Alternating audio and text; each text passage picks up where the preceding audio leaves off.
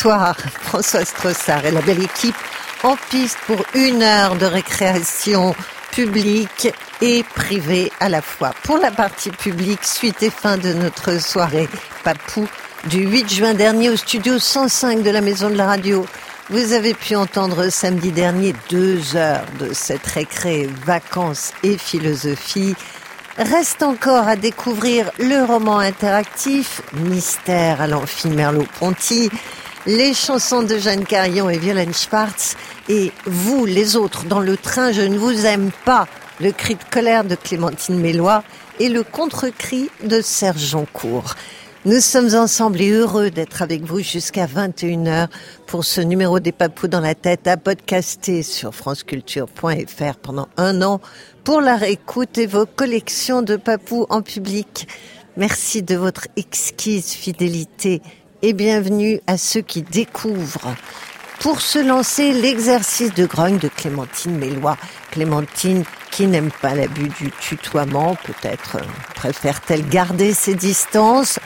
Les vacances, elle, n'aime pas trop non plus.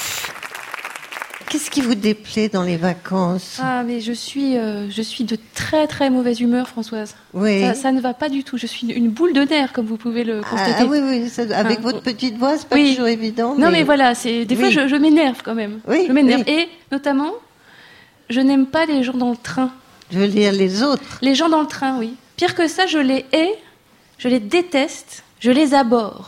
Je J'irai pas jusqu'à dire que je souhaite leur mort, mais je désire tout au moins leur disparition, leur annihilation, leur occultation. Je voudrais qu'ils partent sans se retourner, qu'ils ne reviennent plus jamais, et j'aimerais, si possible, si ce n'est pas trop demandé, qu'au passage ils souffrent un peu. Les gens dans le train sont le caillou dans ma chaussure, le grumeau dans ma purée, la pierre dans mes lentilles, la poussière dans mon œil, la coquille dans mon omelette. Je les aime pas et je crois pouvoir affirmer qu'ils ne m'aiment pas beaucoup non plus, visiblement. Comment ne pas penser à la célèbre phrase de Sartre Le chemin de fer, c'est les autres. Elle est extraite de la pièce Huis clos, comme vous le savez. Qu'est-ce qu'un voyage en train sinon un épouvantable huis clos? Les portes et les fenêtres sont fermées, les issues sont bloquées, les acteurs sont en place, le train s'ébranle, la pièce peut commencer. D'abord, je déteste les gens qui mangent dans le train. Que celui qui n'a jamais voyagé avec un voisin mastiquant un sandwich aux rillettes à 11h20 du matin me jette la première pierre. J'aimerais d'ailleurs profiter de cette tribune, si vous permettez, Françoise, mmh. pour alerter solennellement les pouvoirs publics. Il est plus que temps d'instaurer quelques règles de simple bon sens. Monsieur le ministre, il faut interdire les rillettes. J'ajoute qu'il faudrait également interdire le pâté sous toutes ses formes, ainsi que le saucisson à l'ail, les sardines, euh, les salades de thon. Interdire aussi les chips qui croustillent, les biscuits qui craquent, les sodas qui pétillent. Il faut interdire formellement les croque-monsieur du bar SNCF et leur cortège de fromage fondu, les plats cuisinés, les sauces, les frites. Il faut interdire les bruits de mandibules, les mâchouillages, les mastications, les bruits de bouche. Je voyage le moins possible aux heures des repas. Mais on est à l'abri de rien. Les gens dans le train mangent et mastiquent à toute heure, car telle est leur nature profonde. Ensuite, je déteste les gens bruyants. Vous n'imaginez pas l'extrême inventivité humaine en matière de nuisances sonores. Le génie humain atteint dans ce registre des sommets si hauts qu'on est à deux toits de manquer d'oxygène. J'en veux pour exemple cette fois où j'ai voyagé en compagnie d'une fanfare. Je garde un souvenir ému de ce Montpellier-Nantes. Six heures de train à jouir pleinement de la proximité des tubas, trombones, bugles, corps de chasse, grosses caisses et autres trompettes. C'est un cas extrême. Les vieux ronflent, les jeunes écoutent de la musique trop fort dans leurs écouteurs, les gens entre deux âges mangent. Venons-en à un sujet délicat, les enfants. J'aime les enfants, vous aussi certainement. Nous les aimons tous, ils sont si mignons avec leurs joues roses et leurs petites mains pleines de chocolat fondu. Mais je ne parle pas des enfants normaux, des enfants habituels, mais des enfants des autres dans le train. Et pire que tout, des enfants accompagnés de leurs parents. Ne jouez pas les innocents, vous savez très bien de quoi je parle, inutile d'en dire plus. Mais pire que tout, il y a ces parents qui mettent un film à leurs enfants sur l'ordinateur, sans casque, avec le son à fond. Je vous assure, ça arrive tout le temps. Vous essayez tranquillement de lire un essai de Yao sur l'esthétique de la réception, par exemple, de dormir ou de lire le dernier closer, peu importe, et là, à plein tube. Eh, salut Mickey, comment ça va? On va manger une glace?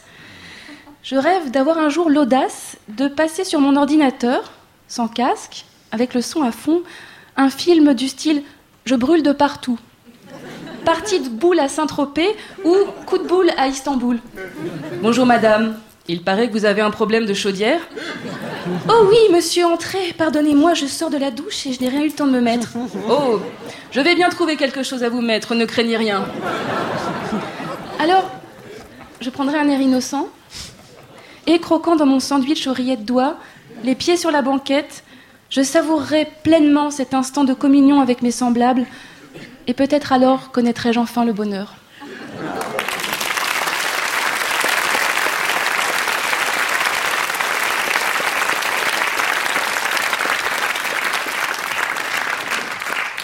Bon, malheureusement, euh, Clémentine, vous avez à côté de vous le prototype de l'homme qui, dans le train, sort un sandwich, une bouteille, Non, fait du bruit, des gâteaux, des Non. chips. Si, si, j'ai voyagé, on a tous voyagé comme Pas papou avec Serge rillettes. Jancourt. Non, Ah non. Une fois, il avait même pris du Montbazillac et Oh. du foie gras qu'on a tous mangé ensemble dans le train. Ah. Donc, je ne sais pas comment Ah. vous, vous pouvez vous exprimer Non. par rapport à ce que pense Clémentine.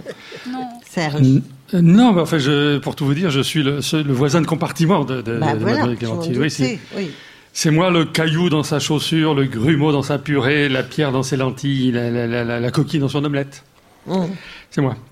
Et Que voulez-vous À plusieurs reprises, vous savez ce que c'est que le, le- le hasard. Euh, Le hasard a voulu qu'au gré de nos régularités respectives, on se retrouve plusieurs fois de suite euh, côte à côte. De sorte que les gens dont mademoiselle parle, Hum. euh, c'est moi.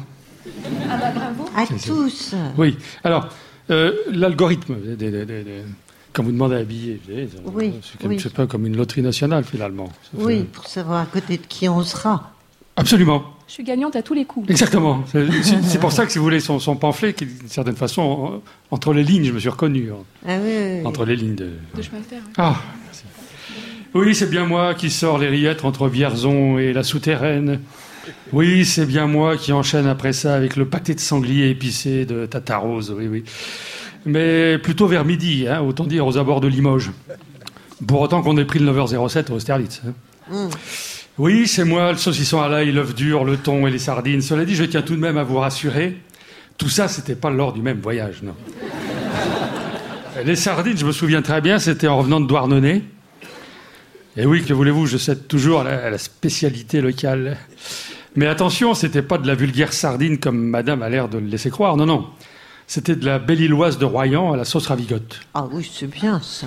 Avec ça, il y avait de la marinée au muscadet. Vous savez, la, la jolie boîte jaune, là, Ouais. 16,85 euros les, Les trois. Les, les trois. 5. Allez, ça. Ah, vous êtes fait avoir. Mais, quant au thon, pardon de vous reprendre, mais c'était pas du thon, c'était de la bonite. Alors, euh, bien que ce soit plus gras et, et moins salé, Hum. la mâche est meilleure. hein. La mâche, la salade Vous Non, la avec Ah non, la mâché. Oh là là ah oui, bah, Gastroniquement, vous n'êtes pas, Vous, le pas- poisson. vous n'êtes pas au niveau. Cela dit, à, à sa décharge, force est de reconnaître que quand on a fait une bonne salade de bonite, ou de thon d'ailleurs, hein, Hum. avec deux œufs, même durs, hein, ouais. de, de la veille, des olives, des radis, des oignons et une bonne salade verte qu'on a préparée, vous savez, dans la, dans la boîte en plastique, là, ouais, avec la petite sauce, c'est tout. pour que ça fermente un peu. Vous savez. Hum. Je vous concède que le lendemain, quand on l'ouvre sur le coup de midi, ça, ça déconfine l'ambiance. Disons que ça iodise le compartiment. Et qu'on soit à côté de la côte émeraude d'Opale ou en plein Limousin, je vous prie de croire que ça littoralise le décor. C'est magique. Mais bon, plaignez-vous, c'est- c'est c'est la vie, ça. Franchement, est-il de plus grand bonheur que de dégoupiller une franche salade de thon dans une voiture de seconde classe Ou bien de décapsuler des œufs durs et, et un camembert bien fait dans un Paris-Roanne J'ai oublié de parler du camembert. c'est- C'est tout l'âme du voyage, la saveur du partir, ça. Quant à la Oh, c'est fanfare... joli, ça, la saveur du partir. euh, oui, Non, vous avez des avec des bonheurs chips. d'expression, oui. Non, mais ça, ça vient comme ça, qu'est-ce que vous voulez Ouais, c'est naturel. La gourmandise, la gourmandise. Quant à la fanfare sur le Montpellier-Nantes, la, la bandasse avec tuba, trombone, bugle, corps de chasse, grosse Mm. caisse et trompette, mademoiselle exagère un peu. Parce que ce jour-là, de la musique festive, on n'en a pas joué pendant 6 heures, comme elle le dit, mais 5h48. Parce que ce jour-là, je m'en souviens très bien, le train n'avait pas eu de retard. Oui, je m'en souviens très bien. On revenait du quart de finale de la Coupe de France avec les collègues de l'atelier, les poussins de l'US Postal, les, les- les gamins. Là. Et il faut dire qu'ils en ont joué de l'instrument tout le long du voyage. hein. Déjà parce qu'on s'est fait. alors, On n'a pas joué une heure parce qu'on s'est fait un goûter. un goûter qui a duré une bonne heure et demie. hein. Après ça, on a fait une partie de cache-cache trompette dans le wagon pour occuper les gosses. Alors, le cache-cache trompette, c'est un jeu qu'on a inventé avec l'équipe euh, pédagogique du Collège des Herbiers. Ça consiste à cacher sommairement deux instruments dans un wagon ou ailleurs. Là-dessus, on lâche les gosses, et le premier qui retrouve l'instrument souffle dedans, pendant que les autres continuent de chercher l'autre. C'est- drôle. Ça peut durer. Oui, oui. Alors, euh, par les temps qui courent, je comprends que madame soit un peu remontée contre le ferroviaire, mais de là à sortir les grands mots tout de même, de là à parler d'enfer, de, de huis clos, n'exagérons rien. D'autant qu'un huis clos, dès lors qu'il est mobile, n'est plus à proprement parler un, un huis clos, au contraire. C'est une promesse de, de libération promise. Par contre, là où je lui concéderais à mademoiselle Clémentine d'avoir raison, c'est en- ce qui concerne sa dernière proposition.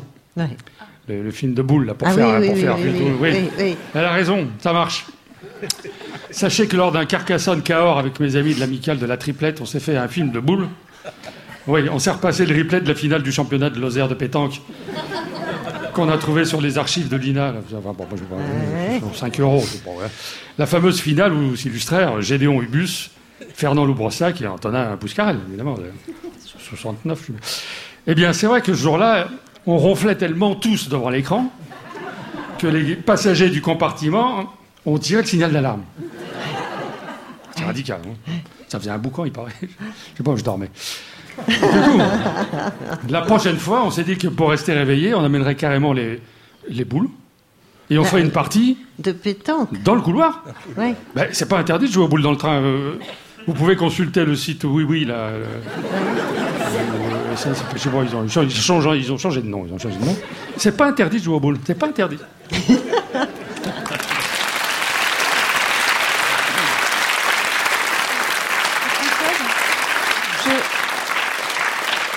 Je tiens à signaler que j'ai vraiment voyagé avec une fanfare et j'aimerais saluer la, la fanfare de Nantes et notamment le jeune homme qui jouait de la grosse caisse pendant 6 heures. C'était formidable. Ben, nous, on a connu Violaine Schwartz dans le train. On revenait d'une émission publique des papous dans la tête. On occupait un petit peu tout l'espace, un peu trop, parce que Serge s'étale un peu, puis nous aussi, on était confortables. Et elle est montée, je sais plus à quelle station, avec un instrument de musique énorme, sa contrebassiste. Elle revenait d'un spectacle. Et c'est comme ça qu'on a papoté et qu'elle est devenue papou. Ah, vous voyez, c'est une belle histoire, non, le train?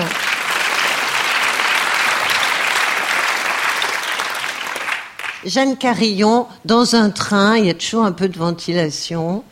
Et ça vous inspire une chanson sur un air de Purcell, c'est ça? C'est ça. Accompagnée au piano par Vadim Cher.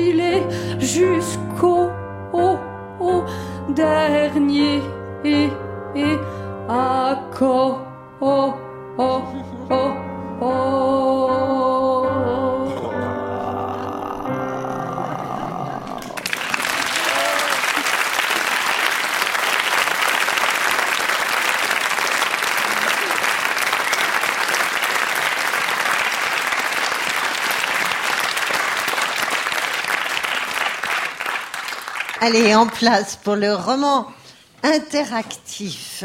Et oui, c'est le deuxième rituel de nos soirées publiques avec les experts faussaires. C'est le moment où on se pose un petit peu. On écoute une belle histoire qui nous est racontée en cinq chapitres avec une chanson ensuite. Et puis, j'avais imposé à Lucas Fournier bah, le thème de la philo et des vacances. C'était logique. Il faut de temps en temps que les histoires rentrent dans le thème. Donc, vous avez été inspiré, Lucas Fournier, et vous n'aviez aucune contrainte de départ, si ce n'est d'écrire un premier chapitre. Euh, Il fallait juste trouver un titre pour le premier chapitre. Oui, Comme c'est les vacances, ça s'appelle Un carrosse pour Biscarrosse. ah, c'est joli. Elle est longue, la route de Biscarrosse, mais ce soir, au bout de l'ennui, il y aura l'océan, le sable et les vacances. Enfin, presque. Jean Désarroi devra tout de même corriger les 200 copies de la dissertation de l'agrégation de philo qu'il emporte précieusement dans son sac. Le sujet de l'épreuve, langage et réalité. 8 heures. Pour l'instant, la réalité, c'est qu'en 5 heures, on a à peine dépassé Orléans. Quant au langage, le chauffeur, un certain Helmut, ne dit pas un mot. Un trajet sur l'autoroute sans conversation, c'est un peu comme un baba au rhum sans baba. Mais aucune règle du covoiturage n'oblige le conducteur à dialoguer avec son passager. Silence donc, un silence modéré par le bruit de moteur de la vieille Trabane, qui ressemble à celui du lave-linge en cycle essorage. À la station-service, une fille nommée Sophie vient s'installer à l'arrière avec son sac à dos, une nouvelle covoiturée, qu'il faudra déposer à La Bourboule. J'en s'étonne car La Bourboule n'est pas vraiment sur la route de Biscarrosse, mais Helmut a l'air de savoir ce qu'il fait. On roule, la fille s'endort à l'arrière, Helmut au volant reste mutique, car si, blabla, no. C'est en jetant un coup d'œil dans le rétro que Désarroi réalise soudain le tragique de la situation. Cette Sophie, il la connaît. C'est Sophie Concept. Elle était avec lui en cours de licence de philosophie ce fameux 9 avril 1999 dans l'amphi Merleau-Ponty. Heureusement, elle n'a pas l'air de l'avoir reconnu lui. Aussi pas question de lui donner un indice en sortant les copies de la grecque philo. Pas question non plus de se montrer. Il suffira de baisser la tête en cachant son visage avec la paume ouverte sur sa joue. À 7 heures du matin, voici enfin la bourboule. Désarroi qui n'a plus tourné la tête depuis 300 km a une crampe à la main et un torticolis. Helmut est toujours en mode réalité sans langage, et Sophie saute de la trabane et part en courant en prétextant une excursion. Une visite à la Bourboule sans excursion, c'est un peu comme une station balnéaire sans station. Au moment de repartir avec Helmut direction Biscarrosse, Désarroi découvre qu'il y a un os atroce. Sophie a emporté le sac avec les copies de l'agrégation sur langage et réalité. L'a-t-elle reconnue et veut-elle se venger de l'épisode de l'amphi Merleau-Ponty? Est-ce Helmut avec sa tête d'espion de la RDA qui lui a lâché le morceau? Et où chercher Sophie Concept dans la Bourboule? À ce stade du récit, il y a Ouais. trois possibilités Ouais. que je vais proposer à ma camarade. Première possibilité, l'employé du syndicat d'initiative lui suggère une excursion volcanique au sommet du puits de Sancy à la poursuite de Sophie, à écrire en style scénario de film d'épouvante. Deuxième option, Helmut avoue en allemand être un ancien de l'amphi Merleau-Ponty. Il emmène des Arrois à une conférence balade sur le thème de Saint-Nectaire à Saint-Augustin, la philosophie dans le fromage, à rédiger en style théâtre contemporain. Troisième possibilité, Jean propose à Helmut de passer la semaine avec lui à la Bourboule pour réécrire 200 fausses copies de philo et les corriger en style conte de fées.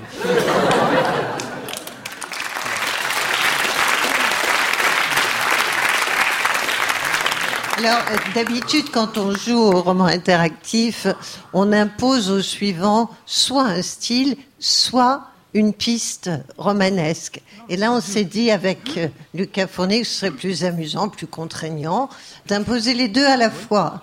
Donc, euh, Violaine, vous avez eu un choix double à faire. Qu'est-ce que vous avez pris? Bah, je me suis, euh, je me suis laissé tenter par le théâtre. Et donc, le, C'est la deuxième le solution. camembert. Voilà, le, le- le- oui, je me suis jetée dans le fromage, quoi. Oui. Comme au théâtre. Dans la Trabible le ciel, cactant vers Biscarros, Désarroi a vraiment trop les bourboules d'avoir perdu son paquet de copies. Il s'endort déconfit. Le paysage défile en surimpression sur un tulle transparent. Comme au théâtre, où de nos jours, une pièce sans effet vidéo, c'est un peu comme une cervelle de canut sans cervelle. Quand tout à coup, Helmut, jusqu'alors moutique, se souvient qu'il a une phrase à dire. Den 9 April 1999 war ich da. Ich bin Helmut Begriff. Désarroi convoque ses souvenirs de lycée pour tenter d'interpréter la réalité phénoménologique qui s'ouvre devant lui. Neun, c'est neuf, je crois, et April, avril. Il doit faire allusion à ce 9 avril 1999 dans l'amphi Merleau-Ponty. Mais Bégriffe, euh, c'est quoi déjà? Quelle est donc la réalité de ce langage? Et rien que de repenser à ces dissertations perdues dans le sac de Mademoiselle Concept, il a envie de pleurer sur le sky de la voiture. Tout à coup, un dramaturge, sorti de nulle part, passe de cours à jardin en hurlant Bégriffe égale concept, Bégriffe égale concept, dans un bel effet de distanciation. Puis le noir se fait sur le plateau brutalement. Helmut s'appelle donc Begriffe, c'est-à-dire concept. Il doit être de la même famille que Sophie, se dit Désarroi en aparté. Un genre de, de cousin germano-germain de Germanie. Sa voix est fortement amplifiée par un micro pour signifier le discours intérieur. Quand la lumière revient, la Trabant a disparu en coulisses. À sa place, une immense table recouverte de fromage évoque le banquet de Platon. Kierkegaard, Hegel, Kant et Schopenhauer déclament en chœur la liste des 1200 fromages français, entrecoupés d'extraits du discours de la méthode, traduits et réactualisés par Heiner Müller et retraduits en français par Christine Angot. C'est interminable. Le public, composé surtout de professeurs à la retraite et d'acteurs au chômage, euh, commence à bâiller bruyamment. Dans le fond de scène, sous une lumière onirique, entre l'être et le néant, une belle des champs se déshabille devant un bleu d'Auvergne, rouge d'émoi et transpirant. Un petit Suisse épie la scène, caché derrière une vache qui rit. Ça n'a ni queue ni tête, comme un caprice des dieux. Les fromages se mettent à dégouliner les uns sur les autres sous le feu des projecteurs, dans une odeur nauséabonde où celle du minster domine. Car un minster ne chatouillant pas le nez, c'est encore pire que la critique de la raison pure sans critique. En face de désarroi, une jeune fille regarde l'heure sur son portable. Éclairée par la lumière pixelisée de son écran, Désarroi reconnaît tout à coup Sophie Concept. Il lui fait des petits signes, mais elle ne le voit pas. Ou alors, elle fait semblant. Voilà, à ce stade de l'histoire, je propose donc trois possibilités à mon camarade. La première, euh, Jean Désarroi se réveille brutalement car la Trabante vient de s'engager sur une route mal carrossée. Un écriteau indique la ferme biologique de Merleau-Ponty à poursuivre en style beatnik. Deuxièmement, Sophie Concept se lève et quitte la salle. Désarroi remarque qu'elle a oublié son sac. Dedans, à la place des copies, il y a, à poursuivre, en style drame poétique. Troisième possibilité. Désarroi raconte à Helmut le rêve qu'il vient de faire. Celui-ci lui dit qu'il s'appelle effectivement Begriffe. Il lui propose de passer la semaine avec lui à la Bourboule pour écrire 200 fausses copies de philo et les corriger en style conte de fées.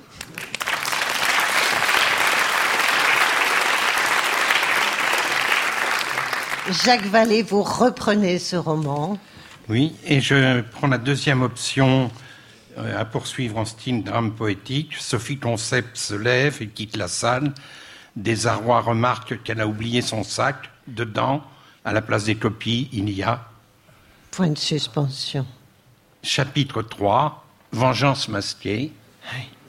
C'est en alexandrin. Dans le sac oublié, il y a un grand masque, vénitien. Vraiment, Sophie continue ses frasques. Pour désarroi, l'affaire a un air de complot. Et ce périple houleux, incertain, sans repos, c'est comme des vacances d'été, sans vacances. Il lui semble évident qu'il s'agit de vengeance, car le secret ancien de ce cours de philo touchait déjà Sophie et Helmut, le nabot. Le congrès fromager était un traquenard. Las, Jean l'infortuné s'en aperçoit trop tard. Il ne fallait pas qu'il confonde un saint nectaire avec, comme le disait Mère, un insectaire. Quoi, d'une secte Helmoult serait-il le gourou? Et cette expédition va nous mener jusqu'où?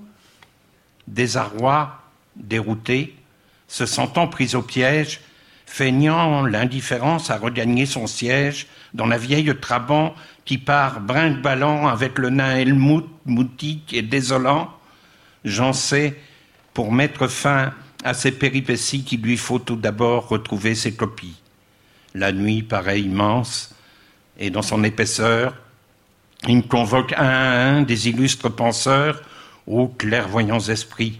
Vous avez vu ces ombres se liguer pour remuer du passé les décombres? Une chose est réelle, autant que je l'admets, enseigne Descartes, Voltaire, Condorcet. Mais Jean a beau s'ancrer au conseil de Pangloss, il est loin de la paix promise à Biscarrosse.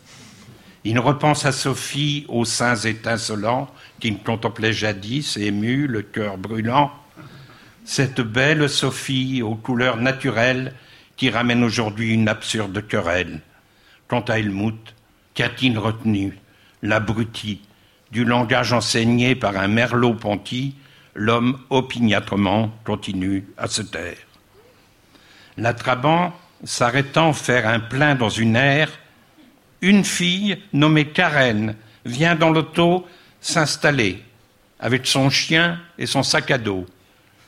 Il faut la covoiturer jusqu'à La Rochelle. Ça nous éloigne des Landes, Jean se rebelle. Helmut hausse les épaules, ne répond pas. Lors, Karen à l'arrière étale son barda et aussitôt s'endort. Le chien, bientôt menace, c'est un chihuahua. Mais le cœur de Jean se glace. Il a reconnu cette Karen Idéa, une copine anglaise. Elle aussi était là, le fameux 9 avril, dans cet amphithéâtre. On croirait assister à du mauvais théâtre. Les motifs d'inquiétude sont très sérieux, certes, mais il n'est pas question qu'un désarroi déserte. Jean s'engonce dans ses habits, ne bouge plus, espérant que Karen ne l'ait pas reconnu. On est dans le mystère, on est dans l'impalpable, et tous les souvenirs évoquent des coupables. Quand enfin, épuisé dans le petit matin, on entre à La Rochelle, et on sent l'air marin, le ciel est d'un bleu pur, la lumière y flamboie, une arrivée dans cette ville sans la joie, assez fâcheux. C'est comme un port de mer sans port. Désarroi ou Helmut, qui sera le plus fort Prétextant qu'un violent besoin d'huître lui vient, Karen part en courant et leur laisse le chien. Pour poursuivre ce récit devenu palpitant, trois options. La première, Karen revient avec Sophie et une bande de gros bras pour emmener Jean Desarrois dans l'île de Ré à un bal masqué sur le thème Marc Aurel et Hardy en style Dolce Vita. Deux, Sophie promet à Desarrois de lui rendre les fameuses copies contre le secret de ce qui s'est réellement passé le 9 avril 1999 dans l'amphi Merleau-Ponty en style burlesque. Trois, Jean propose à Helmut de passer la semaine avec lui à La Rochelle pour réécrire 200 fausses copies de philo et les corriger en style conte de fées. Bravo Jacques. On- sent une sourde angoisse qui monte là. Absolument. Eva Almassi, donc quelle option? Je prends l'option 1. Karen revient avec Sophie et une bande de gros bras pour amener Jean Desarrois dans l'île de Ré à un bal masqué sur le thème Marc Aurel et Hardy, en style Dolce Vita. Et pour ce style, j'ai donné au chapitre 4 le titre La douceur de vivre, car c'est sous ce titre que Dolce Vita de Fellini euh, était sorti en France la première fois. Donc, la douceur de vivre. Alors que tout ce petit monde s'engage sur la départementale 735 pour aller de La Rochelle à l'île de Ré, une soudaine bourrasque emporte le toit de la Trabante, qui ressemble désormais à la triomphe T3 décapotable de Marcello Mastroianni dans la Dolce Vita. Mais ça, par exemple, qu'est-ce qui vole là, dans les airs, sinon les 200 copies de l'agrégation Ah, elles étaient cachées dans la doublure de toit. On reconnaît bien là les méthodes des espions est-allemands. Sans dire un mot, Helmut stoppe son bolide sur le bas-côté. Tout le monde descend. Vite, vite, on ramasse les copies, sinon ce serait autant en emporte le vent. Ouf, tout va bien. On va pouvoir repartir à condition de se serrer un peu entre Helmut Begriff, Jean Desarrois, Sophie Concept, Karen Idea et le Chihuahua, plus les trois gros bras qui sont les triplés italiens Marcello, Antonio et Lucchino Concetto. Ce nom signifiant concept, voilà la minuscule Trabant transformée en concept car à vie place. Elle a tout d'une grande. Comme dans Dolce Vita de Fellini, des paparazzi les suivent et les mitraillent. Helmut accélère pour leur échapper. Aïe, aïe, aïe, un véhicule à moteur sans motorisation, c'est comme la volonté de puissance sans volonté. Sans parler des 20 kilomètres restants sans autoradio, c'est comme Schopenhauer sans Chopin. Et comme l'île de Ré sans domicile, la Saule, ça ne fait rien, ils vont camper. C'est la fête. Voici le bal masqué tant attendu sur le thème de Marc Aurel et Hardy. Or, Marc Aurel a dit, les figues aussi, elles s'ouvrent quand elles sont bien mûres. Certaines énigmes doivent enfin trouver leur solution. Karen consulte l'horoscope du 9 avril 1999 établi par Françoise Hardy, parce que Laurel est Hardy, euh, sous le signe du bélier. Avec ça, on comprend bien mieux. Tous les garçons et les filles de la plage se déshabillent, décidés à se déguiser en concept nu. Signe du bélier, toison d'or. À ce propos, on s'aperçoit que Sophie est une vraie blonde. Sosie d'Anita Egberg et Karen la brune sosie. On danse, on boit. Marcello a apporté une bouteille. Car Merleau-Ponty sans Merlot, c'est comme du coco vin sans coque. Seul Jean Desarrois a le vin triste. Il reste tout habillé et s'apprête à corriger les dissertations. Le chihuahua, déguisé en pitbull, s'amène. Il se soulage sur le tas de papier. Miracle! Ce chien est un vrai piscopie. Les corrections apparaissent. Elles ont été faites à l'encre invisible. Le pipi a servi de révélateur. On reconnaît bien la patte d'Helmut, à la fois espion ex-allemand de l'Est et ex-élève de Merleau-Ponty, dont l'œuvre majeure, le visible et l'invisible, a reçu grâce à ce chihuahua un nouvel éclairage. Dankeschön, dit Jean en rejoignant ses camarades. Apparemment, c'est un vrai roux.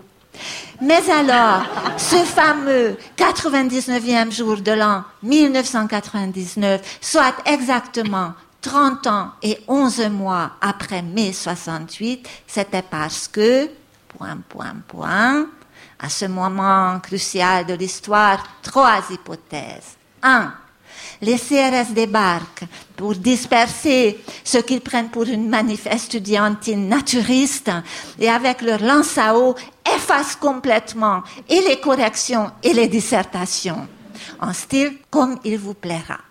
Deux, Sophie fait une relecture personnelle de ou bien ou bien de Kierkegaard ou bien elle épouse Jean, ou bien elle se donne à Helmut, en échange des photographies qu'il a prises sur microfilm avec son briquet dans l'amphi le 9 avril 1999, en style Jules Jim.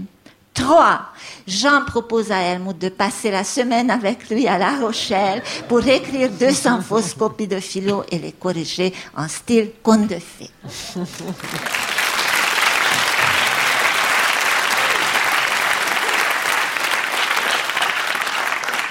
Saura-t-on un jour ce qui s'est passé dans l'amphi Merleau-Ponty? Patrick Beignet, c'est à vous de dénouer tous les fils emmêlés de cette histoire. Alors, quel euh, style et quelle option prenez-vous? Bien, je prends le style comme il vous plaira. Mais c'est pas Shakespeare. Non, non, c'est comme il me plaira. D'accord. Et je prends donc la première euh, proposition d'Eva. Les CRS débarquent pour disperser ce qu'ils prennent pour une manif estudiantine naturiste et, avec leur lance à eau, effacent complètement et les corrections et les dissertations. Ça s'appelle un petit papier dans l'infini. Jean Desarrois est effondré. Il est responsable de ce paquet de copies et il risque de se faire virer d'éducation nationale. De toute façon, ça n'a aucune importance, s'exclame soudain Helmut Begriff. D'un air bizarre, il ajoute Mesdames, Messieurs, je vous demande de vous rassembler ici dans cinq minutes. Puis il tourne le dos au petit groupe et disparaît derrière le gros rocher du bout de la plage. Un bout de plage sans gros rocher, c'est comme une boîte de sardines sans boîte. Le petit homme revient très vite, presque méconnaissable. Il est maintenant vêtu d'un complet à carreaux et son visage est muni d'une élégante paire de moustaches. Eh oui, mesdames, messieurs, vous me reconnaissez maintenant, je suppose. Mon nom est Hercule Poirot et je suis célèbre pour l'efficacité de mes petites cellules grises. Je m'étais déguisé en espion est-allemand en prenant soin de vous laisser un indice avec mon nom d'emprunt, car en allemand, Begriff signifie poireau et non pas concept comme vous l'avez cru.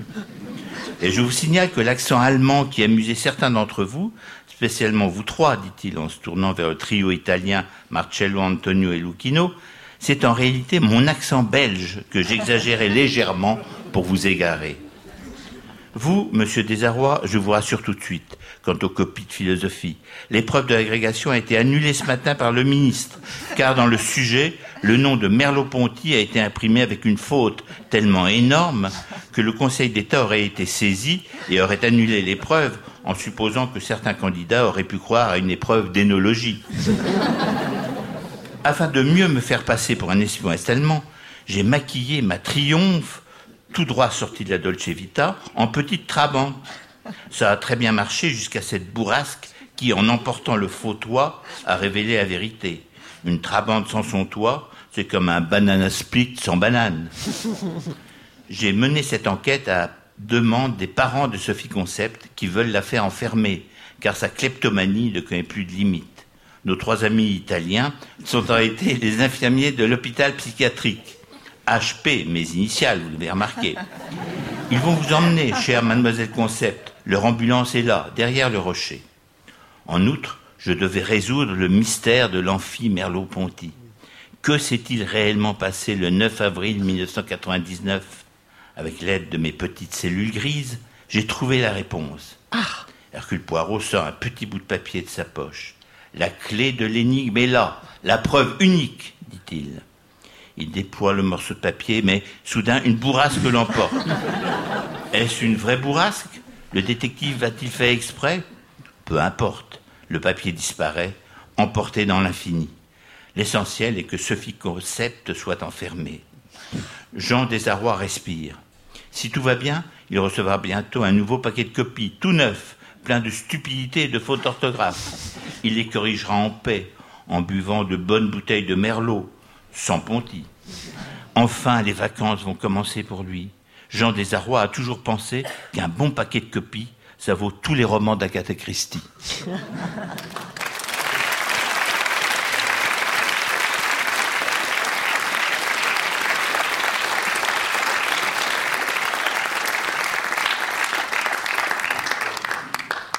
C'est une belle histoire. Violaine, vous avez écrit le deuxième chapitre Euh. et je vous ai chargé d'écrire la chanson du roman. Alors, quel est l'aspect qui vous a le plus intéressé? Bah, en fait, j'ai hésité entre la bourrasque, qui a quand même finalement un rôle très important, et Oui. la Trabant, enfin la, la, la Triomphe, enfin la- cette voiture là. euh, voilà. Donc j'ai choisi la Trabant. Et vous allez la chanter en duo avec Ah, Jeanne voilà. Carillon Sur sur, un- quel air Ben, euh, parce que j'ai j'ai retrouvé un magnifique euh, lead de Brahms qui s'appelle La Décapotable. Allez, au piano, Vadim Cher.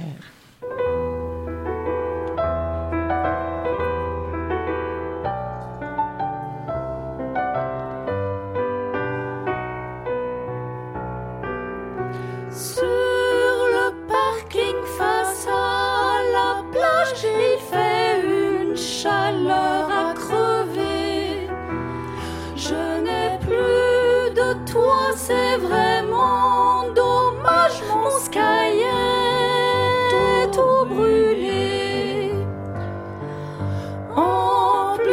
plus, le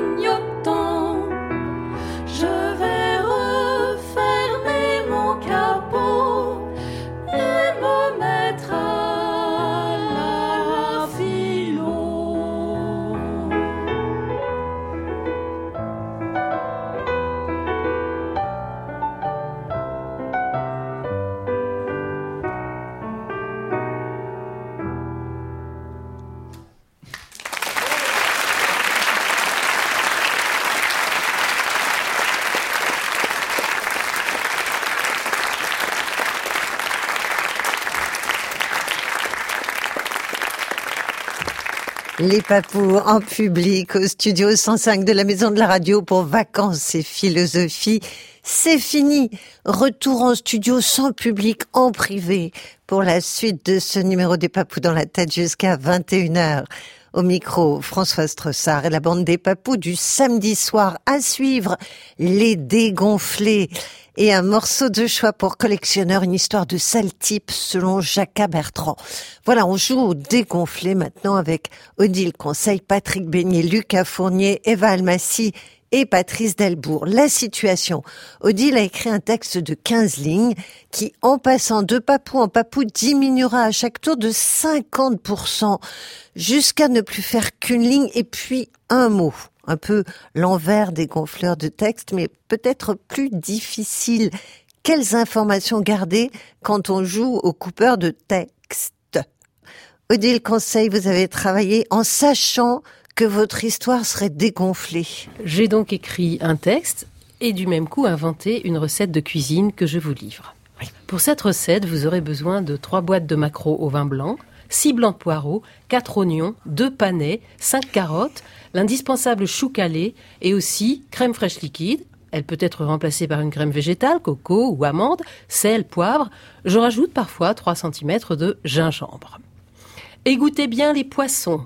Gardez le jus, vous pourrez le réutiliser. Faites cuire séparément et dans l'ordre indiqué tous les légumes à l'eau. En gardant la même eau de cuisson, vous pourrez la consommer ensuite, elle vous fera un délicieux bouillon de légumes. Puis mettez tous les éléments dans le bol du mixeur. Attention, si vous mixez trop longtemps, la préparation deviendra collante. Versez ensuite dans des ramequins et placez au congélateur pendant 6 heures au moins. Et voilà un délicieux plat complet que vous pourrez, si vous disposez d'un extracteur, accompagner d'un jus que vous aurez réalisé avec le verre des poireaux. Vous pourrez aussi le servir avec le vin blanc des maquereaux que vous aurez auparavant filtré. Rien ne se perd, tout se déguste. C'est excellent. Alors évidemment, pour faire la recette, on a besoin de toutes les lignes qui ont été écrites. Et là où ça se corse, c'est que Patrick Bénet est un réducteur de texte. Je suis un maître en cuisine. Donc vous aviez 15 lignes, vous réduisez à, à 7, 8, Sept, parce huit, voilà. qu'on passe de l'ordinateur au manuscrit. C'est quoi un chou calais C'est une euh, variété de choux qui se présente sous la forme de feuilles, un peu frisées, et qui a des vertus euh, incroyables, détox, euh, digestion, intelligence. Et ça s'écrit comme les bourgeois de Calais ou Henri Calais? K-A-L-E. K-A-L-E. Et c'est originaire d'où ça? E. D'un pays lointain, certainement. En tout cas, des États-Unis. Ça nous est arrivé des Ah, États-Unis. on va voir si Patrick Bénet garde le chou calais dans cette recette de poisson aux légumes, en fait. Prenez une boîte et demie de maquereaux, trois blancs de poireaux, deux oignons, un panais, deux carottes et demie, une demi-feuille de chou calé. Ah, voilà. Assaisonnement ad libitum. Égouttez bien les poissons en gardant le jus qui vous fera un excellent bouillon de légumes. Faites cuire aussi les légumes à l'eau. Mixez, mais pas trop. Placez 6 heures au congélateur. Vous pouvez faire un jus avec le verre des poireaux. Si c'est immangeable, ajoutez de la béarnaise. Ah, C'est un ajout. c'est un apport de Patrick Bénet, la Une sortie de secours. Est-ce que vous avez réduit les 6 heures? Non, elles étaient déjà 6 à l'origine. Ah oui. Tu aurais pu mettre trois C'est heures. pas passé la fois. Oui, ouais. Je voulais créer de la surprise et, j'ai réussi. Garder une feuille de chou calé, ça c'est la bonne idée, parce qu'à mon avis ça suffit, non? Une Ah, demi une demi, une demi. Une demi même, ah oui. Oh, tout, C'est très cher. tout a été merveilleusement oui. coupé en deux, donc euh, reste à savoir quoi faire de la demi-boîte de macro au vin blanc que vous aurez ouvert quand même, mais pas utilisé. C'est un vrai problème. Vrai problème. Mais autrement, vous n'êtes pas outre mesure choqué de cette réduction. Je dois dire que non, je suis absolument enchantée de cette réduction, mais la réduction, c'est dans la cuisine, hein, donc euh, faites Eh une ben oui, réduction. oui, oui, évidemment. Donc ça allait de soi. Ça- ça- Donc- seulement, moi, je trouve que des trois étoiles Michelin, on en arrive à une seule. Alors, il faudrait pouvoir goûter.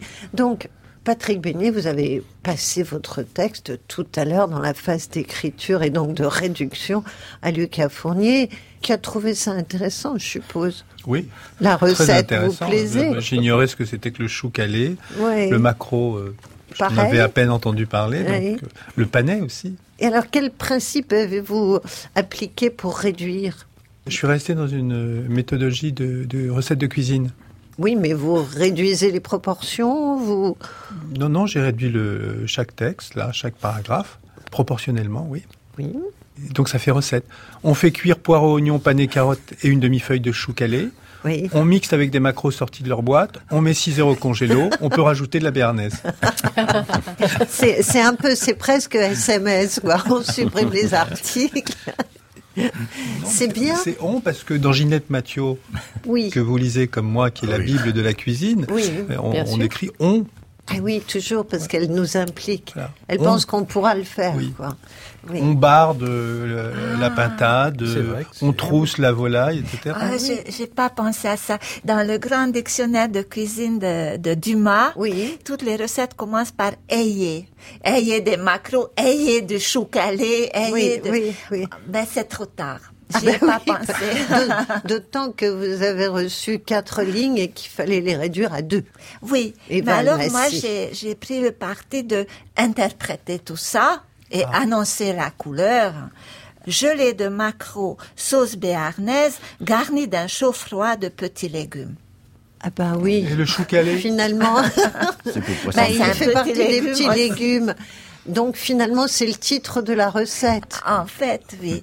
Ah mais je trouve que c'est très bien ce parcours. Donc Patrice Delbourg, maintenant Oui. c'est à vous de résumer en un mot, un seul mot, c'est extrêmement difficile. C'est très difficile, surtout. Le, le texte d'Eva Almasy parce que vous n'aviez pas connaissance des Absolument autres. pas. Mais j'ai remarqué que c'était de plus en plus facile à réaliser quand même, au fur et à mesure que le texte se... Et la fin, peut-être, j'aurais presque pu le faire, La recette la recette. Donc là, euh, rata. C'est rata, oui, Comme elle rata la recette. absolument. Voilà, dans toutes ces exceptions. Oui, avec un peu de touille alors aussi, peut-être, avec un peu de tiné, avec un peu de... Ah, un peu de tout, oui, c'est très bien ça. Et un peu de tiné, enfin, un certain nombre de Est-ce choses. qu'on peut faire de la ratatouille avec du chou calais Bien sûr Ah, Oui, ça, ah oui. Oh bah, demandez aux bourgeois de Calais Ah ouais. J'aime la vie quand elle rime à quelque chose. J'aime les épines quand elles riment avec la rose. J'aimerais même la mort si j'en sais la cause. Rime ou prose. J'aime ma chanson quand elle rime avec ta bouche. Comme les ponts de Paris avec bateau-mouche et la perle des pleurs avec l'œil des biches.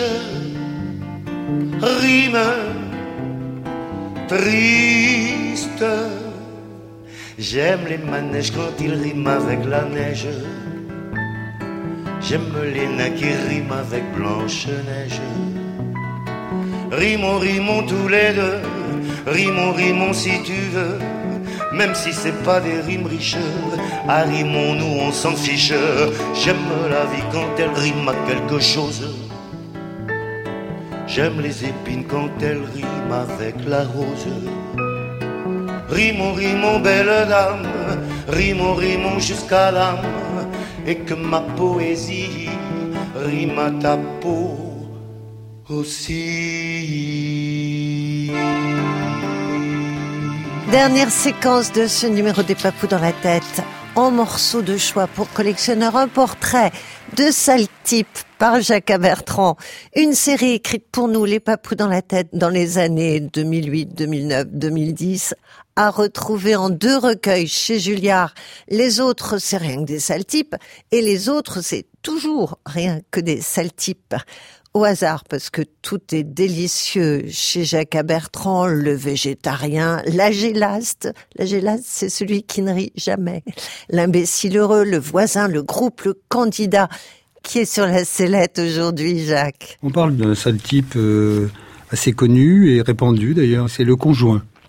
Le conjoint vit en couple, il aime se joindre, s'unir, se conjuguer, latin conjugare, avec précisément un autre conjoint. Il s'y trouve prédisposé par des conjonctions astrales, à moins que ce ne soit par la peur de la solitude ou par quelques avantages fiscaux. Le sentiment amoureux en particulier se mêle parfois à ces diverses motivations, ce qui ne fait que compliquer les choses. Les conjoints se lient par contrat et forment un ménage. Ils deviennent ainsi copains, car ils partagent le pain. Ils mangent Oh. d'abord leur pain blanc. Oui. Et quelque temps plus tard, un pain plus indigeste que Jules Renard appelle justement le pain de ménage. Le ménage se forme, se consomme, mais il faut aussi le faire, à cause des miettes. Et de la poussière, les choses, ainsi que l'homo sapiens sapiens lui-même, seraient nés de la poussière et retourneraient à la poussière. Il y a toujours un conjoint qui fait le ménage plus souvent que l'autre. C'est l'une des principales causes des querelles de ménage, avec la couette. L'un des conjoints prend l'habitude de tirer la couette à lui, d'abord doucement, puis de plus en plus violemment au cours de la nuit. Il la tire, la tire bouchonne, finit par s'enrouler dedans. L'autre a froid, il se réveille, tire à son tour sur la couette pour la dérouler, ad libitum. Chez les Allemands, où la couette est individuelle, c'est à peine différent. Prenons deux exemples de conjoints allemands, S et U. La plupart de mes confrères prennent invariablement pour exemple A et B, en délaissant le, tout le reste de l'alphabet. Un, un peu de fantaisie que diable. Au moment du coucher, S, qui vient de se déshabiller, frissonne. Il se glisse sous sa couette, bien au chaud. Rapidement, il étouffe. La couette allemande est généralement d'excellente qualité. Il repousse sa couette. Mais la fraîcheur se fait bientôt sentir, à nouveau. La nuit allemande est généralement fraîche. S, ne trouvant plus sa couette, tire à lui celle de U. Ce dernier, réveillé par le froid, tente de récupérer sa couette et s'approprie en même temps celle de S, ad libitum. Je compte proposer prochainement à l'Académie des sciences une petite monographie abondamment illustrée et intitulée La vie sous la couette. Il est à noter que le conjoint, c'est toujours l'autre. C'est d'abord un alter ego, voire une âme sœur, puis ça devient une moitié, un mec, une meuf, un gouvernement. Ah, il faut que j'en parle à mon gouvernement, entend-on au café des boulistes. Au début, tout va bien, il a de belles fesses, elle a de beaux yeux. C'est avant l'amènement du ménage. On met tout dans le pot commun de la vie quotidienne. Elle adore les films de Bergman, lui, c'est plutôt la Grande Vadrouille et Paris Saint-Germain. Qu'à cela ne tienne, il l'entraîne au Parc des Princes, elle l'emmène en banlieue assister à une relecture postmoderne de Richard III. De toute façon, on est toujours mal assis. Elle est émue de ce qu'il utilise sa brosse à dents à elle. Il trouve délicieusement érotique qu'elle lui emprunte ses chemises. Au bout d'un certain temps, que nous ne tenterons pas d'évaluer en raison du nombre et de la diversité des paramètres impliqués, les mêmes choses se mettent à ne plus produire les mêmes effets. C'est justement la chemise qu'il avait choisi de porter. Il est hors de question qu'elle aille voir le match olympique de Marseille-Valenciennes. Et puis d'abord, elle presse le tube de dentifrice par le haut et ne le rebouche jamais. Le tube de dentifrice, c'est le mythe de Sisyphe à la portée du couple moyen. Il laisse des poils de barbe sur le bord du lavabo. Elle a troqué la nuisette contre le pyjama en pilou-pilou. Il se promène en caleçon et en chaussettes. Ton fils a encore ramené un bulletin scolaire déplorable. Quoi, tu as prêté mon loup des steppes? Au choix, Mérougon-Macquart, ma chartreuse de Parme, mon soulier de satin. Tu as encore fait une rayure sur la portière de la BMW. Au choix, Jaguar Land Rover de chevaux 4L. L'observation du ménage dans la nature, dont on a coutume de dire qu'elle est bien faite, mais aussi qu'on y trouve de tout, nous révèle que les possibilités d'union sont quasiment infinies. Conjoint, conjoint, conjointe, conjointe, conjoint, conjointe, conjoint, conjointe, conjoint, conjointe, conjoint, conjoint, conjoint, à la à l'église, à la mosquée, à la mairie, devant Dieu ou les autres sapiens, sapiens, ou alors dans la plus stricte intimité. Tous ces plaisirs d'union, nous apprend la chanson, ne durent malheureusement qu'un moment. La colle ne tient pas. Ça disjoncte. La mégère se désapprivoise. La bête au cœur du machiste rugit à nouveau. On croyait ne faire qu'un, on se retrouve à plusieurs. Disjoint. On songe au divorce, puis on le réclame, on négocie et on finit par l'obtenir car si l'un des deux conjoints a accumulé contre l'autre des tas de griefs, il est rare que l'autre n'en ait pas autant à son service. Eh. Seulement le conjoint a horreur du vide. À peine désuni, il pense à s'unir à nouveau, à recomposer une famille. Il n'a rien appris. On ne peut pas dire qu'il choisisse la simplification ni la facilité. Si l'on ne faisait pas aveuglément confiance au dictionnaire étymologique, on pourrait penser que le conjoint n'est jamais qu'un con uni. Très très con parfois. Spécialement le conjoint de sexe masculin, semble-t-il. Il a le vin mauvais, au choix, pastis, whisky, rhum, guignol et kirsch. Il n'est pas content de lui, alors il tape sur sa femme. Et l'amour dans tout ça, me direz-vous? Ah, l'amour. L'angelot joufflu qui bat des ailes et s'empêtre dans son attirail, arc et carquois, et qui tire sur tout le monde comme un archer anglais à la bataille de Crécy? Un sale type. Les papous dans la tête, c'est fini pour aujourd'hui. Une émission proposée par François Stressard avec Anne de Pelchin, Bernard Laniel, Julie Garros, Sofiane Actib, attachée de production pour les papous en public, Marie Dalquier. Une émission à retrouver sur franceculture.fr pour le podcast pendant un an, la réécoute à vie. Et puis, si vous voulez vous faire des amis papous, rejoignez notre page Facebook où vous pouvez Envoyez vos commentaires, vos questions, etc. ad libitum. À samedi prochain, même heure. Au revoir, belle fin de soirée à l'écoute des programmes de France Culture. Quoi, quoi ah